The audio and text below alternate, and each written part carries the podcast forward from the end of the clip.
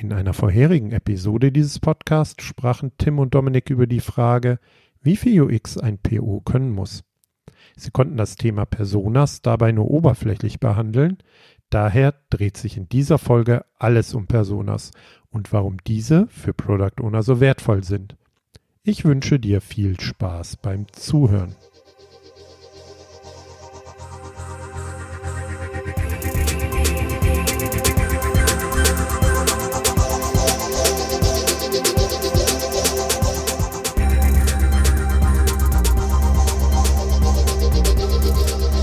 Hatten uns in einer der letzten Folgen ja um die Frage gekümmert, UX für Product Owner, wie relevant ist das? Und hatten dabei gemerkt, dass das Thema Personas ähm, ja noch ein bisschen tiefer gelegt werden könnte und wollen uns heute mal der Frage widmen, warum Personas für Product Owner wertvoll sind. Und wieder an meiner Seite der Dominik. Hallo Tim. Ja, Einstiegsfrage, was sind denn Personas und warum reden wir nicht von Personen? Personas sind sozusagen fiktive Nutzer. Also es gibt diese, diese Menschen, die man mit Personas abbildet, nicht wirklich, aber es sind sozusagen Charakter, die wir beschreiben, die wir dann in der Produktentwicklung nutzen können.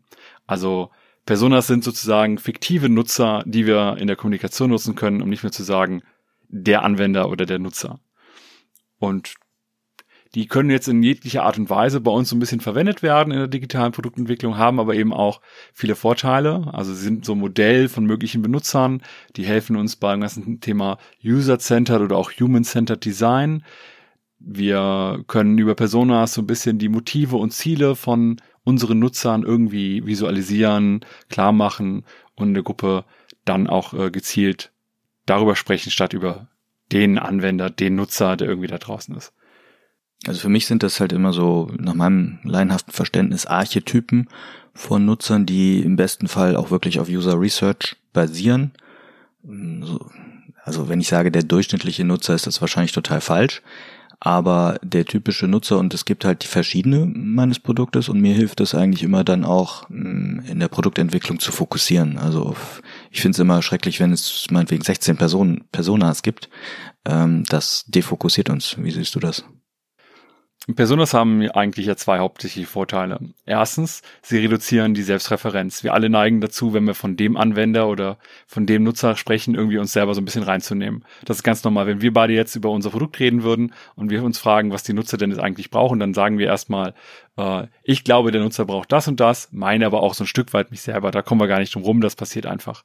Der zweite Effekt ist der elastische Nutzer, den man versucht zu vermeiden. Das heißt, wenn ich jetzt heute mit dir darüber spreche, wie nach meiner Meinung der Nutzer hier gerade interagiert, dann kann es sein, dass in zwei Wochen aufgrund einer anderen Diskussionsgrundlage ich etwas anders argumentiere und mein eigenes Bild vom Nutzer sich gerade ein bisschen verändert hat. Und genau darum geht es eigentlich bei den Personas, dass wir halt unsere Kräfte in eine Richtung bringen. Das heißt, wenn wir beide jetzt über die Persona Jürgen sprechen, dann äh, können wir uns da eher darauf kanalisieren, was Jürgen braucht und wir haben nicht mehr dieses Abstraktum des Nutzers. Jetzt wird das Wort Personas nach meinem Empfinden viel und häufig genutzt in der Produktentwicklung, aber jeder versteht ein Stückchen was anderes darunter, weil es, soweit ich weiß, eben verschiedene Arten von Personas gibt, wie man sie erstellen kann. Kannst du uns da mal helfen und ein bisschen aufklären? Also der Begriff Personas also allgemein sagt man so ein bisschen der Vater von der, von der Persona-Methode an der Stelle ist Alan Cooper. Der hat äh, noch irgendwann vor dem Jahr 2000, genaue Zahl weiß ich gerade nicht, mal ein Buch rausgebracht, wo das eben auch drin vorkam, wo es vor allem Interaction Design gibt. Und natürlich gibt es jetzt im Rahmen der letzten 20 Jahre, die dann auch einfach ins Land gezogen sind, eine ganz, ganze Menge unterschiedlicher Arten von Personas. Es gibt ähm, Personas, die man jetzt sehr detailliert ausarbeiten kann, wo man sehr viel User Research reinstecken kann, wo ich also sagen kann, wir machen jetzt erstmal, keine Ahnung, 100 tiefenpsychologische Interviews mit Leuten, von denen wir glauben, dass sie in unsere Zielgruppe passen und können die dann nochmal in äh, Untergruppen einjustieren und sagen, ach guck mal, wir haben jetzt irgendwie äh, von den, von den Wertestrukturen, von den Verhaltensweisen und weiter zwei äh, Archetypen, die wir jetzt als Persona als Grundvorlage nehmen können. Aber es gibt noch eine ganze Menge mehr. Es gibt ähm, neben so großen, aufwendigen Personas, die vielleicht sehr valide sind, sehr stark auf User Research basieren, auch ähm, nochmal die Unterscheidung zwischen realen und realistischen Personas. Ja, reale sind dann eher, es gibt die Person wirklich, etwas, was man eher vermeiden sollte. Sie darf realistisch sein, also sie könnte so wie sie ist existieren. Sie existiert so aber nicht. Und dann gibt es auch beispielsweise Ad-Hoc-Personas. Den Begriff hat Donald Norman mal geprägt. Das sind Personas, die man quasi relativ leichtgewichtig mal eben baut, einfach um die zwei Effekte, die ich eben äh, genannt habe, denen einfach entgegenzuwirken und dafür zu sorgen, dass das schon mal nicht passiert, auch wenn ich noch total wenig User Research habe. Heute auch gerne mal mit dem, mit dem Schema der Lean Persona assoziiert. Okay, das wollte ich gerade fragen. Also Ad-Hoc-Personas sind für dich was Vergleichbares zu Lean-Personas? Lean Personas, so wie ich es kennengelernt habe, ist für mich vor allem erstmal eine Struktur. Also eine Struktur im Sinne von, es gibt so vier Bereiche, in denen ich mich irgendwie austoben kann, wozu ich etwas erzählen kann, wozu ich meine Persona bauen kann. Eine Ad-Hoc-Persona beschreibt erstmal nicht, dass es eine bestimmte Struktur gibt, sondern erstmal nur, dass wir relativ leicht, relativ schnell eine wie auch immer geartete Persona bauen. Heißt das dann, dass die auch ad hoc erstellt wird und wieder ein, zu einem anderen Zeitpunkt wieder neu ad hoc erstellt wird oder ist das jetzt misleading? Eine Ad-Hoc-Persona äh, passiert quasi am Anfang äh, relativ schnell eines Produkts oder eines Produktbestandteils, wo man noch nicht viele Erkenntnisse über die Nutzer hat. Theoretisch musst du ja auch, schon bevor du in den, in den Research reingehst, musst du dir ja schon Gedanken dazu machen, welche potenziellen Nutzergruppen hätte ich denn oder was ist meine Vorstellung davon. Alleine diese Vorstellung schon am Anfang in dem, in dem Team zu synchronisieren, dafür reicht schon eine Ad-Hoc-Persona die dann über das Schema der Lean-Persona zum Beispiel strukturiert erzeugt werden kann. Aber ich kann natürlich immer wieder in meinem, in meinem Produktlebenszyklus nachhorchen, nach erforschen, was brauche ich jetzt eigentlich gerade an Kenntnissen und sind meine Personas überhaupt zutreffend? Das heißt, du baust am Anfang eine Ad-Hoc-Persona, fängst an, irgendwelche Hypothesen aufzubauen für dein Produkt und schaust, funktioniert das oder funktioniert das nicht, über irgendwelche Hypothesentests. Und dann kann es sein, dass du merkst, funktioniert, lass uns die Persona jetzt mal etwas etwas nachjustieren. Lass uns etwas Neues dazulernen durch User Research, indem wir Nutzer befragen und Verhaltensweisen, Werte, Strukturen und so weiter von denen oder auch Ziele jetzt neu kennengelernt haben. Es kann auch dazu führen, dass man dann eine Ad-Hoc-Persona wegwirft und durch eine neue Persona austauscht, die auf mehr Daten basiert, als die Ad-Hoc-Persona basieren kann. Mhm. Lass uns mal ein bisschen konkreter machen. Ich nehme mal das Beispiel Deutsche Bahn. Und mal so einfach aus der Hüfte raus, was könnten das für Personas sein, äh, also für Nutzertypen. Da ist einmal äh, die Reisende oder der Reisende, dann äh, der Bucher oder die Bucherin, das ist vielleicht eine andere Person. Dann gibt's vielleicht jemanden im Controlling, der eben die Bahnabrechnungen irgendwie verarbeiten muss. Wenn wir jetzt länger drüber nachdenken würden, hätten wir wahrscheinlich noch fünf, sechs, sieben mehr. Aber das ist, das macht für mich jetzt zumindest so ein bisschen das Thema Personas aus. Also äh, reden wir jetzt bei der Diskussion einer Produktentwicklung einer oder einer, eines Features, einer Problemlösung, reden wir da jetzt gerade über die Reisende oder über den Bucher des Bahntickets? Ich würde an der Stelle anders vorgehen. Ich würde nicht so aufgabenzentriert die Persona schneiden, sondern tatsächlich von den Nutzertypen. Das heißt, bei die Reisende wären, könnten für mich jetzt zum Beispiel sein, es gibt Claudia, die mit ihren, äh, die relativ selten mit der Bahn fährt, die aber, wenn sie mit der Bahn fährt, mit ihren beiden kleinen Kindern fährt und dementsprechend relativ viel Gepäck dabei hat. Die äh, die Aufgabe auch irgendwie hat in ihren eigenen Vorstellungen, ich möchte möglichst einfach irgendwo hinkommen und es trotzdem mit logistisch mit meinen beiden Kindern und dem ganzen Gepäck schaffen. Daneben habe ich vielleicht ähm, keine Ahnung, Robert, der eher der Berufspendler ist, der also viel Zeit vielleicht im Zug verbringt, äh, regelmäßig die gleichen Strecken fährt, regelmäßig das gleiche Gepäck dabei hat, aber während der, während der Zugfahrt arbeiten möchte. Also ganz andere Ziele auch an die Fahrt selber hat, als beispielsweise Claudia. Und dann hat man vielleicht auch noch, keine Ahnung, Steffi, die äh, normalerweise mit dem Auto fährt, mit dem Fahrrad fährt, weil die vielleicht auch einfach was weiter draußen lebt, wo weniger Straßenbahnen und Busse fahren. Und wenn sie dann mal mit dem Zug fährt, eher auch weite Strecken fährt, weil sie ganz woanders hin muss, wo sie sagt, da will ich nicht so lange mit dem Auto fahren. Und dabei bestimmte Wertestrukturen hat, wie äh, sie möchte trotzdem irgendwie ökologisch äh, günstig oder irgendwas anderes an Verhaltensweisen an den Tag legen. Das heißt, weniger, ich habe hier den Bucher, ich habe den Reisenden, sondern zu überlegen, okay, ich habe Reisenden, was für Arten von Reisenden habe ich denn? Ne? Familie, Berufspendler und die dann mit ein bisschen mehr emotionalen Futter zu geben, damit die Empathie erzeugen können. Ja, bezogen auf die Reisedienstleistung äh, sehe ich das, also kann ich dir, dir folgen. Ähm, bezogen auf die Buchung, auf die Buchungsfunktion, also wenn ich jetzt meinetwegen eine die Bahn-App, die Ticket-App oder so äh, besprechen würde oder entwickeln würde, ist das Thema Selbstbucher, Fremdbucher für mich schon mal ganz entscheidend. Das ist ein fairer Punkt.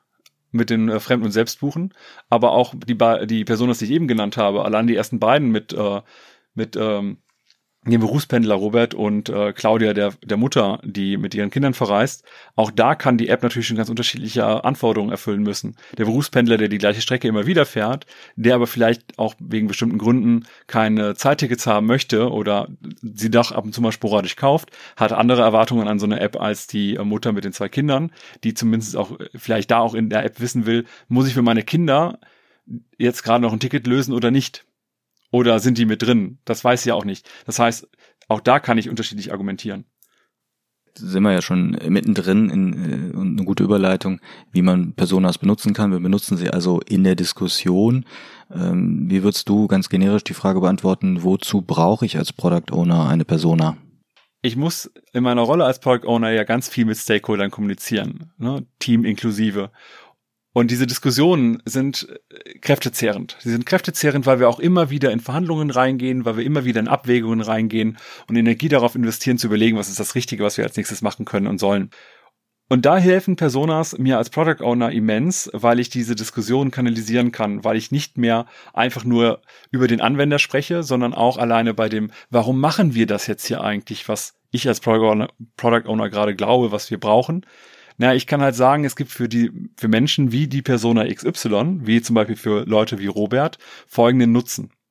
Oder Leute wie Robert haben halt folgende Schwierigkeiten, folgende Probleme, folgende Ziele, die sie verfolgen und gleichzeitig folgende Verhaltensweisen und warum sind die relevant. Das heißt, mit allen Stakeholdern, mit dem Team, mit äh, ähm, den anderen Kollegen irgendwie im Businessumfeld und so weiter, kann ich auch sehr stark aus Nutzerperspektive auf einmal argumentieren und diskutieren. Bleiben wir weiter bei dem Thema Wert für den Product Owner. Stakeholder Management hast du gerade ausgeführt. Wo noch? Teamdiskussionen hatten wir jetzt auch schon angerissen. Personas sind vor allem ein Diskussionsinstrument. Jetzt kann ich sie auf der einen Seite natürlich in den ganzen Diskussionen verwenden. Ich kann sie aber auch auf der, auch darüber hinaus sozusagen im, im Futter, in der, in der Kristallisierung dessen, was wir in Diskussionen haben, weiter verwenden. Ich kann Personas auch in der Priorisierung nutzen. Ich kann nämlich zum Beispiel sagen, jetzt haben wir eben über Claudia und Robert gesprochen, welche von den beiden Personas, die wiederum Zielgruppen vertreten, sind denn zum Beispiel auch gerade für mich wichtiger, weil die zum Beispiel gerade mehr Umsatz bringen, weil die gerade ein größeres Bedürfnis haben nach meiner Dienstleistung oder meiner App oder ähnlichem. Und ich kann dann überlegen, welche meiner Stories, welche meiner Epics zahlt eigentlich wie stark auf das Nutzungserlebnis oder auf den generellen Nutzen für folgende Persona ein und kann dann auch danach meine Priorisierung durchführen. Ja, genauso ja auch, dass man Personas dann nutzt, äh, in User Stories einzubetten. Also das weiß ich von dir, dass du das gerne tust. Also äh, Persona-driven User Story Formulierung. Wie machst du das, wenn du eine Story hast, die jetzt für mehrere Personas einzahlen würde? Wie bei den meisten Artefakten ist es so, dass ich auch Personas priorisieren muss. Das heißt, ich könnte jetzt äh, sagen, ich will vor allem etwas machen für Wiederholungsbucher in meiner Bahn-App. Dann ist sicherlich äh, Claudia eine weniger relevante Persona, aber vielleicht fährt die ja alle zwei Monate zu ihren Eltern mit dem Zug. Das heißt, sie kann dieses Feature auch nutzen.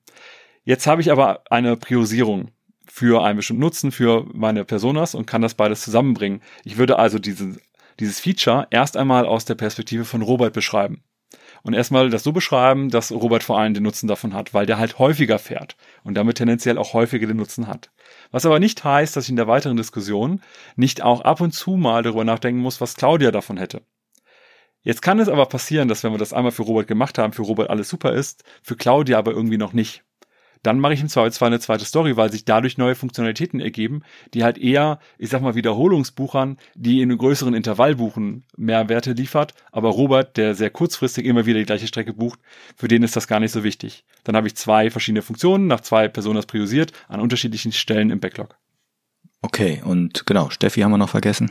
Die selten reisende äh, Steffi vom Land hatten wir, ne, eben.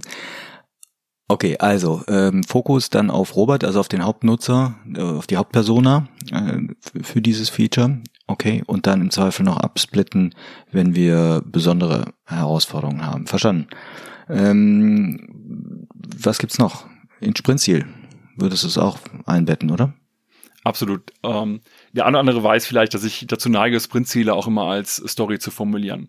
Da einfach etwas gröber, etwas größer, damit man auch hinter weiß, okay, am Ende des Sprints, was soll dadurch jetzt anders sein für die Nutzer? Und da kann ich natürlich genauso gut auch sagen, ähm, am Ende des Sprints ist eigentlich mein Ziel, dass äh, Robert zum Beispiel möglichst einfach und ohne großen Aufwand äh, Fahrten, die er schon mal gebucht hatte, für heute nachbuchen kann oder ähnliches. Ne? Also auch wenn dahinter dann eigentlich äh, sechs, sieben, acht, neun Stories drin hängen, aber es gibt so ein Ziel, auf das eben für diese Person gerade einzählt. Mhm. Personas sind insgesamt, finde ich, sehr wichtig, um Empathie zu meinen Nutzern aufzubauen oder zu meinen Nutzergruppen. Das reicht sicherlich noch nicht aus, würde ich behaupten, äh, um ganz auf den User-Nahkampf zu verzichten, sprich wirklich mal mit echten, realistischen und existierenden Nutzerinnen und Nutzern wirklich zu interagieren. Äh, oder kann so eine Persona das wirklich substituieren? Wie siehst du das? Das kann eine Person auf gar keinen Fall äh, ersetzen. Eine Persona ist vor allem dafür da, dass wir ein, ein Bild von mehreren Nutzern in einem Nutzer quasi vereinen. Aber trotzdem ist es halt eine fiktive Persona. Also die Person, da gibt's nicht wirklich, die kann nicht sagen, ey, habt ihr super gemacht oder boah, das hier ist ja mega Mist, sondern das kriegst du halt nur mit, wenn du echte Nutzer da dran hast. Und äh, genauso wie eine Persona im Laufe der Lebenszeit immer mehr auch mal mit Daten unterfüttert werden muss und auch immer besser irgendwie verstanden werden muss, müssen wir auch unsere Nutzer ganz generell immer besser verstehen. Weil es ist eine große Gefahr von Personas, dass man irgendwann sagt, nee, ich habe meine Persona, ich brauche kein User Research mehr zu machen. Das ist natürlich totaler Quatsch. Du musst immer noch User Research machen, weil du irgendwann auch merken kannst, dass deine Persona die vollkommen falsche ist weil so gut wie keine Steffi mit der Bahn fährt, sondern es sind alles Roberts und Claudias. Ja, dann ist äh, Steffi irrelevant in deinem spezifischen Produkt. Und dann kann es auch sein, dass es auch mal eine neue Gruppe gibt, die da noch gar nicht drin ist.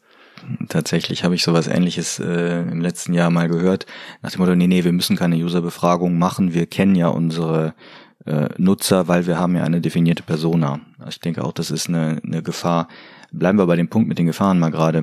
Was gibt's da noch? Also, wo ich immer so Fragezeichen über dem Kopf habe, ist, wenn ein unwahrscheinlich detailliertes Persona-Konzept da aufgebläht wird. Ja, ist es nicht so viel Aufwand da drin? Wie siehst du das? Personas kommen ja so aus der Usability-Ecke. Also damit hat man ja so im Jahr 2000 äh, groß angefangen, bevor dann UX irgendwann relevanter wird, also User Experience. Aber wir müssen uns auch mal fragen, wie ist denn die Benutzbarkeit unserer Personas selber? Auch in der Produktentwicklung. Und ich habe auch Unternehmen gesehen, wo wir irgendwie auf einmal 15, 20 Personas hatten. Und dann wird halt mega unproduktiv. Weil dann hast du wieder so viele Leute, so viele fiktive Personas. Wie willst du da irgendwie zielgerichtet arbeiten? Meine Empfehlung ist immer, arbeitet mit drei bis fünf Personas. Und selbst wenn ihr drei bis fünf Personas habt, fokussiert euch immer zu einem Zeitpunkt nur auf eine einzige Persona ein Beispiel für einen Onlinehandel, bei dem ich gearbeitet habe. Wir hatten halt auch äh, beinahe zehn Personas. Ich habe gesagt, hier an der Stelle machen wir jetzt gerade irgendwie Payment. Ähm, das Bezahlen, das ist aber jetzt gerade für, für eine Persona, äh, die halt äh, ist was älter, hat nicht so viel IT-Erfahrung, hat äh, hohen Bildungsstand, kann aber jetzt aus Grund körperlicher Beschwerden nicht mehr gut Sachen irgendwie einkaufen, lässt sich deswegen eher Sachen zuschicken diese Persona ist für mich viel relevanter im Payment, weil der, der, der Impact ist viel größer. Ja, diese Persona braucht Vertrauen, die muss das Gefühl haben, das geht schnell einfach und es ist sorgenfrei. Wenn ich da irgendwie eine dann war eine andere Persona 22, Studentin, ist mit dem Digitalen komplett aufgewachsen, ist sowas E-Commerce und so angeht, ist total normal für die. Dann ist die für mich an der Stelle gar nicht relevant gewesen, weil da denke ich mir, wenn ich dir halt PayPal oder Kreditkartendaten und so weiter da anbiete, dann ist das für die das Normalste der Welt. Aber interessanter wird's halt für diese erste Persona, für die das nicht das Normalste der Welt ist, die da erstmal reinkommen muss. Das heißt, ich baue mir immer quasi für die Persona, die am, am wichtigsten ist, je nachdem, was mein Kontext gerade erfordert, mein Produkt. Und das bedeutet auch, wenn ich zehn Stück habe, nutze ich vielleicht mal nur für zwei, drei Monate eine oder auch meinetwegen länger. Oder wenn ich ein, ähm, so ein großes skaliertes äh, System habe, wo ich also sage, ich habe irgendwie zehn Teams, 20 Teams, die am gleichen Produkt schrauben, dann sind die Teams vielleicht auch nach Personas so ein bisschen sortiert. Ne, die einen benutzen eher die Persona, die anderen eher die. Aber so, dass man darüber seine gesamte Nutzerschaft irgendwie halbwegs abdeckt. Eine andere Gefahr ist für mich, wenn es zu klischeemäßig wird oder zu spitz. Also ne, bleiben wir bei diesem konstruierten Beispiel. Robert liest Sportbild und Steffi liest die Gala. So, wenn man das dann mal weiterleitet und sagt, okay, hm, Richtung Produktmarketing, äh, wir müssen jetzt in der und der Zeitschrift irgendwie äh, oder online irgendwelche Werbung machen, dann hieß es, nein, nein, ähm, Robert liest aber Sportbild, nicht äh, Kicker. So, das ist ja Quatsch. Ist offensichtlich Quatsch, aber wenn man es schafft, äh, eine Persona im Unternehmen oder gerade im Kontext der Produktentwicklung sehr gut zu verankern und die wirklich so lebendig wird, dass äh, Robert und Steffi immer mit am Tisch sitzen und Claudia wie eben, ähm, dann ist das auf der einen Seite total hilfreich. Auf der anderen Seite, finde ich, gibt es aber auch so einen Punkt, wo man einfach drüber ist.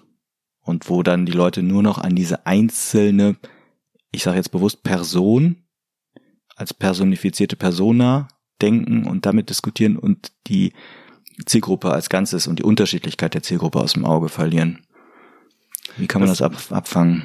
Äh, das sind ja jetzt erstmal auch mehrere verschiedene Probleme. Also auf der einen Seite kannst du eine Persona zu detailliert ausarbeiten, dann äh, wird sie auch irgendwann, äh, ne, dann ist es irgendwann über, wie du gerade eben gesagt hast, dann wird sie auch immer schwerer zu benutzen. Ne, dann ist es quasi die Usability der Persona in der Produktentwicklung, die dann nicht mehr gut ist. Das heißt, hier würde ich es auch eher immer versuchen, etwas leichter zu halten. Sie sollte auf so eine DIN A4-Seite äh, ungefähr passen, damit man sie auch mal irgendwo hinpinnen kann. Die kann auch gerne, wenn man es mit viel mehr mit Grafiken machen will, irgendwie auf zwei, drei Seiten sein, auf dem DIN A3-Zettel vielleicht auch, wenn man dann Sachen visuell aufbereitet, damit sie schneller konsumierbar ist. Aber ich müsste jetzt tatsächlich die Frage stellen, wenn wir über Personas im, ähm, im Bahnumfeld reden, brauchen wir überhaupt die Information, was die lesen? Ist das für unser Produkt relevant oder ist es nicht vielleicht viel sinnvoller zu überlegen, welches Ziel haben die eigentlich, wenn die mit der Bahn fahren wollen? Nicht konkret, wo wollen die hinfahren, sondern was ist so deren Nutzungsziel? Aber eben auch, was haben die für Erfahrungen vorher? Was haben die an Wissen, an Fertigkeiten, die sie mit reinbringen in die Interaktion? Ja, also sind die mit öffentlichem Nahverkehr äh, total assoziiert? Sind die mit mobil total assoziiert? Können die wunderbar mit Apps arbeiten oder ist das eher auch etwas, äh, was die noch nicht so stark nutzen? Also etwas, was viel mehr Relevanz auch für mich mit reinbringt. Und dann brauche ich auch nicht so eine große, umfassende. Also schön äh, habe ich es mal gesehen, dass Personas, und das waren dann auch, glaube ich, nur drei oder vier, die als relevant angesehen wurden, richtig ausgedruckt auf einem auf DIN A3 Blocks äh, in jedem Besprechungsraum lagen. Die konnte sich dann jeder sozusagen Persona zum Abreißen mitnehmen und an Platz nehmen. Fand ich eine super Idee, um, um Personas zu verbreiten. Ähm, eine andere Sache, die man ja manchmal sieht, sind so richtige Pappaufsteller. Also da steht Robert, Claudia und Steffi stehen dann so äh, in, in Lebensgröße im Büro. Was hältst du denn davon? Ja, also es gibt äh, viele Sachen, die wir in der Praxis schon gesehen haben, wo man versucht, die Nutzung von Personas nochmal irgendwie künstlich zu stärken. Ich glaube, dass vieles davon nicht so richtig gut funktioniert. Warum funktioniert es nicht richtig gut? Weil wir in den entsprechenden Diskussionen einfach selber die Personas reinbringen müssen. Das heißt, eine Persona, nur weil sie als Papp oder als, kann ja auch ein Poster sein an der Wand. Wenn ich aber nicht immer wieder hingehe und sage, hier, das ist das, worum es geht, um diese Menschen, um diese Persona oder wie würde Claudia jetzt darauf reagieren, wenn wir das und das machen? Aber wenn das halt nicht passiert, dann hilft mir auch dieser Aufsteller nicht. Das heißt, ich muss konkret dieses Verhalten einfach selber ändern und äh, mit Personas argumentieren. Weil sonst habe ich nur schöne Pappaufsteller. Es gibt Unternehmen, die malen die auch schön irgendwie in den Eingangsbereich von der Entwicklungsecke. Dann kommst du da rein und siehst immer die Persona. Dann ist aber irgendwann ist es nur noch Dekoration. Weil du, wenn du sie nicht in der Diskussion verwendest, dann ist die halt auch weg. Es gibt ja da in dem Kontext das, das schöne Beispiel, äh, dass in, im Besprechungsraum ähm, ein Stuhl frei bleiben muss äh, für den Kunden oder äh, im übertragenen Sinne. Ne? Das wäre jetzt so eine Person damit man das nie vergisst in der Diskussion. Das könnte man ja natürlich auch machen, so einen kleinen Pappaufsteller auf den, äh, jetzt demnächst in den Stadien, ne? so der Pappkamerad auf dem Stuhl in der Diskussion während der Produktentwicklung. Da kann ich mir das wieder gut vorstellen. Was ich mir gut vorstellen kann, ist, dass das eine Hilfe dabei ist, bei einer, bei einem Product Review beispielsweise auch davon zu erzählen, welchen Mehrwert jetzt eine Person davon hat und auch gerne dann Geschichten dazu zu erzählen. Also nicht einfach nur erzählen, Robert kann jetzt übrigens sein Ticket, äh, das er gestern benutzt hat, schnell für heute nachbuchen, weil die App ihn direkt selber fragt, hey, äh, du bist jetzt gerade wieder da am Bahnhof, äh, willst du das gleiche Ticket wie gestern haben? Das ist äh, jetzt nicht das, äh, nicht der Ziel der Übung. Aber dann zu sagen, wir stellen uns jetzt mal vor, Robert, unsere Persona, die ja hier gerade steht, die fährt ja jetzt regelmäßig mit der Bahn und die hat irgendwie immer die gleiche Strecke und die kommt, Robert kommt jetzt morgen gestresst irgendwie zum Bahnhof an, weil natürlich irgendwas mit dem Zubringen nicht ganz einfach war, die Straßenbahnverspätung, keine Ahnung, und muss jetzt das gleiche Ticket wie gestern buchen. Bisher war das so. Und jetzt kann Robert aber Folgendes machen und man erzählt so ein bisschen die Story hinter der Story, nämlich wie Robert gerade mit dem Produkt interagiert. Und am besten auch, und dann wird's mit dem Bereich User Experience wieder besser, welche Emotionen und welches Erlebnis Robert dadurch hat. Er denkt, oh, das ist ja praktisch. Ne? Dann hat man so das Gefühl der Nützlichkeit. Oder das ist ja cool. Das ist ja echt unterstützend. Dann haben wir so, ne, das ist ein sinnvoller Helfer, Helfer in meinem Alltag. Also fassen wir nochmal ein bisschen zusammen. Eine Persona äh, besteht nach, nach meinem Verständnis, korrigiere mich gerne, eben aus einer Übersicht äh, und, und zugespitzten Beschreibung der Bedürfnisse, des Verhaltens, vielleicht auch der Werte, der Interessensgebiete, um eigentlich eine Empathie für den Problemkontext meines Benutzers aufzubauen. Habe ich noch was vergessen? Ne, was auf jeden Fall nicht dazu gehört, ist halt, äh, dass man, ne, wir kennen das von früher, dass man irgendwie sagt, unsere Zielgruppe sind äh, 20 bis 49-Jährige, mittleres Einkommen, äh, hoher Bildungsabschluss und so weiter. Das äh, ist natürlich irgendwo für uns auch alles relevant, aber du hast tatsächlich das Wichtigste gesagt, das sind nämlich die Verhaltensweisen und Werte. Ähm, ist für diese Persona beispielsweise ein ökologisch nachhaltiges Leben wichtig, weil das in den meisten Produkten irgendwie mit reinspielt? Wie ist die Mediennutzung? Ähm, aber auch die Fähigkeiten die Fähigkeiten und Fertigkeiten von Nutzern sind elementar. Ja, also, was ich eben schon mal als Beispiel genannt habe, wie gut kennt sich eine Person eigentlich mit dem Medium, über das sie mit uns interagiert, aus? Ja, wie viel Erfahrung haben die, haben unsere Nutzer denn im Bereich Web oder äh, im Bereich App? Kann ich da davon ausgehen, dass sie da schon ganz viel kennen? Oder gehe ich davon aus, wir müssen sie an viele Sachen nochmal ranführen? Ne? Manchmal, manchmal sind ja Funktionen bei Apps so ein bisschen versteckt. Du musst irgendwas zur Seite sliden. Du siehst aber keinen Indikator, dass wenn du zum Beispiel deine Fahrten angezeigt bekommen würdest, wir könnten jetzt sagen, wenn du danach die Fahrt an, äh, an, äh, berührst und dann nach rechts ziehst, dann kann die direkt neu gebucht werden. Ja, aber das siehst du vielleicht nicht unbedingt. Ne? Das heißt, du musst es irgendwie anlernen. Und ich weiß nicht, ob zum Beispiel, äh, wobei Steffi ist ja jetzt eher was jünger, die wird es vielleicht eher kennen, aber wenn Claudia jetzt zum Beispiel auch was älter ist und ähm, noch nicht so lange mit äh, Mobiltelefonen, mit Smartphones und so weiter um die Ecke geht, war hier Klischees bedienen, ne? Das die andere Gefahr, die du eben auch schon mal genannt hast dann ist das vielleicht gar nicht das Sinnvolle, sondern dann muss ich vielleicht einen Button anzeigen, damit man den eher findet. Ich muss, ich muss gerade lachen, weil ich, ich muss mal gerade auflösen. Wir haben uns diese, diese drei Namen gerade mitten im Gespräch ausgedacht, noch nicht mal vorher abgestimmt. Und äh, sie entwickeln sich gerade im Gespräch und werden, werden zum Leben erweckt. Unsere Ro Steffi, Robert und Claudia, herrlich. Ja, die können wir gleich aufschreiben und hätten dann drei Ad-Hoc-Personas, äh, gerade für den Bereich Deutsche Bahn. Also von daher Wunderbar. Herzliche Grüße an die Kollegen der DB Sistel. Wer ist denn, machen wir es mal ein bisschen, brechen wir es mal so runter, ähm, woher komme ich denn an die Daten? Und, und bin ich als Product Owner überhaupt dafür verantwortlich oder wen kann ich mir da greifen? Also lass uns mal so ein bisschen zurückframen aus der PO-Perspektive heraus.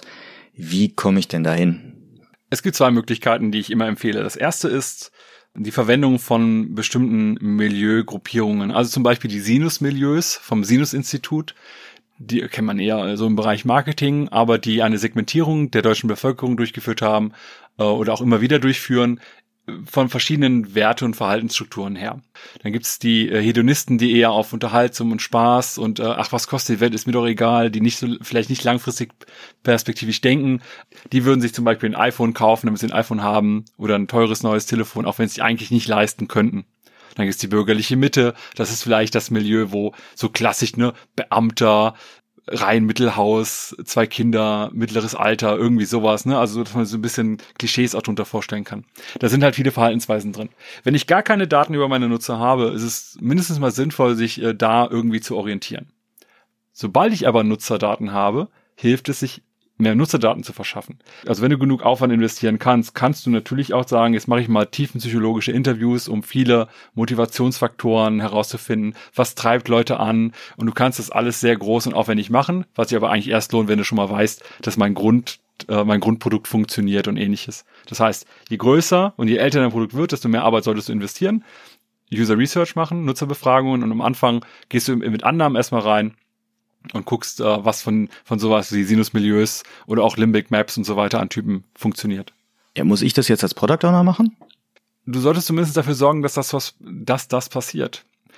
Ähm, ich glaube nicht immer, dass es die Verantwortung des Product Owners ist, die Sachen auch wirklich selber zu machen. Also ich würde jetzt nicht selber User Research machen, weil ich vielleicht gar nicht Spezialist dafür bin. Aber vielleicht ist es ja auch eine gute Aufgabe, die im Product Backlog ja stehen könnte, Personas erstellen oder Nutzer, also User Research durchführen. Und entweder hat mein Team die Kompetenz und die Fähigkeit dazu, weil da zum Beispiel UX-Researcher drin sind oder die Kollegen, die da drin sind, einfach generell schon Erfahrung darin haben. Oder ich besorge irgendjemanden, der das macht. Also ich könnte auch einen UXler damit beauftragen, das zu machen. Oder auch eine externe Firma als äh, eine Beratungsfirma und so weiter, dass sie das für mich machen. Aber ich bin trotzdem als PO dafür verantwortlich, dass das passiert. Weil ich brauche das ja eigentlich, um ein Produkt nutzerorientiert und zielgerichtet zu entwickeln.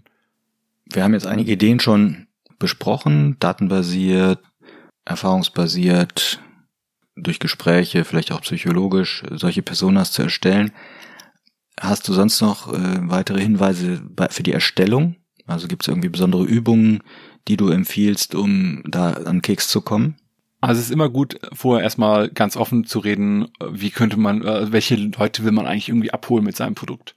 Ohne jetzt direkt zu sagen, komm, wir bauen daraus eine Persona, sondern einfach erstmal offen diskutieren, einfach Gespräch, einfach ans Laufen zu kommen. Und dann nimmt man sich einen Flipchart, äh, ein großes Blatt Papier und fängt einfach mal an zu überlegen. Man macht einfach mal ein Kreuz in die Mitte und schreibt mal irgendwie oben links hin, was könnten jetzt so klassische, äh, was könnte so ein klassischer Typ sein. Äh, malt ein Bild einfach dazu, also noch kein Foto groß raussuchen, nicht viel Arbeit zu investieren. Dann welche Brauche ich denn später ein Foto? Das interessiert mich mal. Also ich empfehle ja grundsätzlich Fotos, aber es sollten keine Stockfotos sein. Also ich finde, ein Foto darf nicht zu gut sein wenn du, stell dir vor, du machst mit dem Handy einen Schnipp, äh, wirklich so einen, so einen Schnellschuss, irgendwie aus der Hüfte, kein gutes Bild von irgendjemandem, der gerade irgendwo sitzt, der aber genauso aussieht, als könnte der die Persona sein. Das ist tausendmal besser, als wenn du so ein hochwertiges Glanzfoto nimmst von irgendeinem Model. Weil das fühlt sich wieder nicht so ganz echt an, nicht natürlich. Ich sag mal so Fotos wie auf, wie auf Facebook früher sind immer noch besser als so Fotos wie heute auf Insta. Schöner Vergleich. Was hast du zum Abschluss noch für uns oder für unsere Hörerinnen und Hörer? Irgendeinen speziellen Tipp für Erstellung oder vor allem den Einsatz von Personas? Ich glaube, Personas sind nicht schwierig zu erstellen. Das ist natürlich ein bisschen Aufwand, gerade am Anfang, aber einfach mal mit dem Team und den Stakeholdern darüber zu sprechen, wie man eine Persona, wie so eine Persona aussehen könnte, erzeugt schon unglaublich viel Effekt. Einfach weil die Diskussion, wie bei vielen anderen Sachen, die wir haben, die Diskussion ist das eigentlich wertvollste an der Persona. Deswegen fangt einfach mal an, darüber zu diskutieren, wie ein fiktiver Nutzer des Produktes aussehen kann. Und es kann dann auch sein, dass es meinetwegen Tante Erna ist, die so gar keine IT-Affinität hat oder ähnliches, aber das ist schon ein Anfang, um ein gemeinsames Verständnis davon zu bekommen, wie sollen unsere Nutzer eigentlich sein, damit wir auch wissen, wie unser Produkt eigentlich sein soll.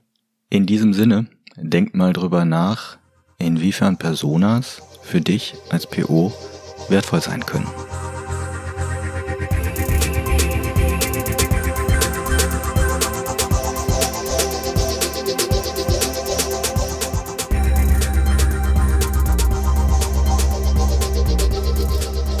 Wir freuen uns über euer Feedback zu dieser und anderen Folgen.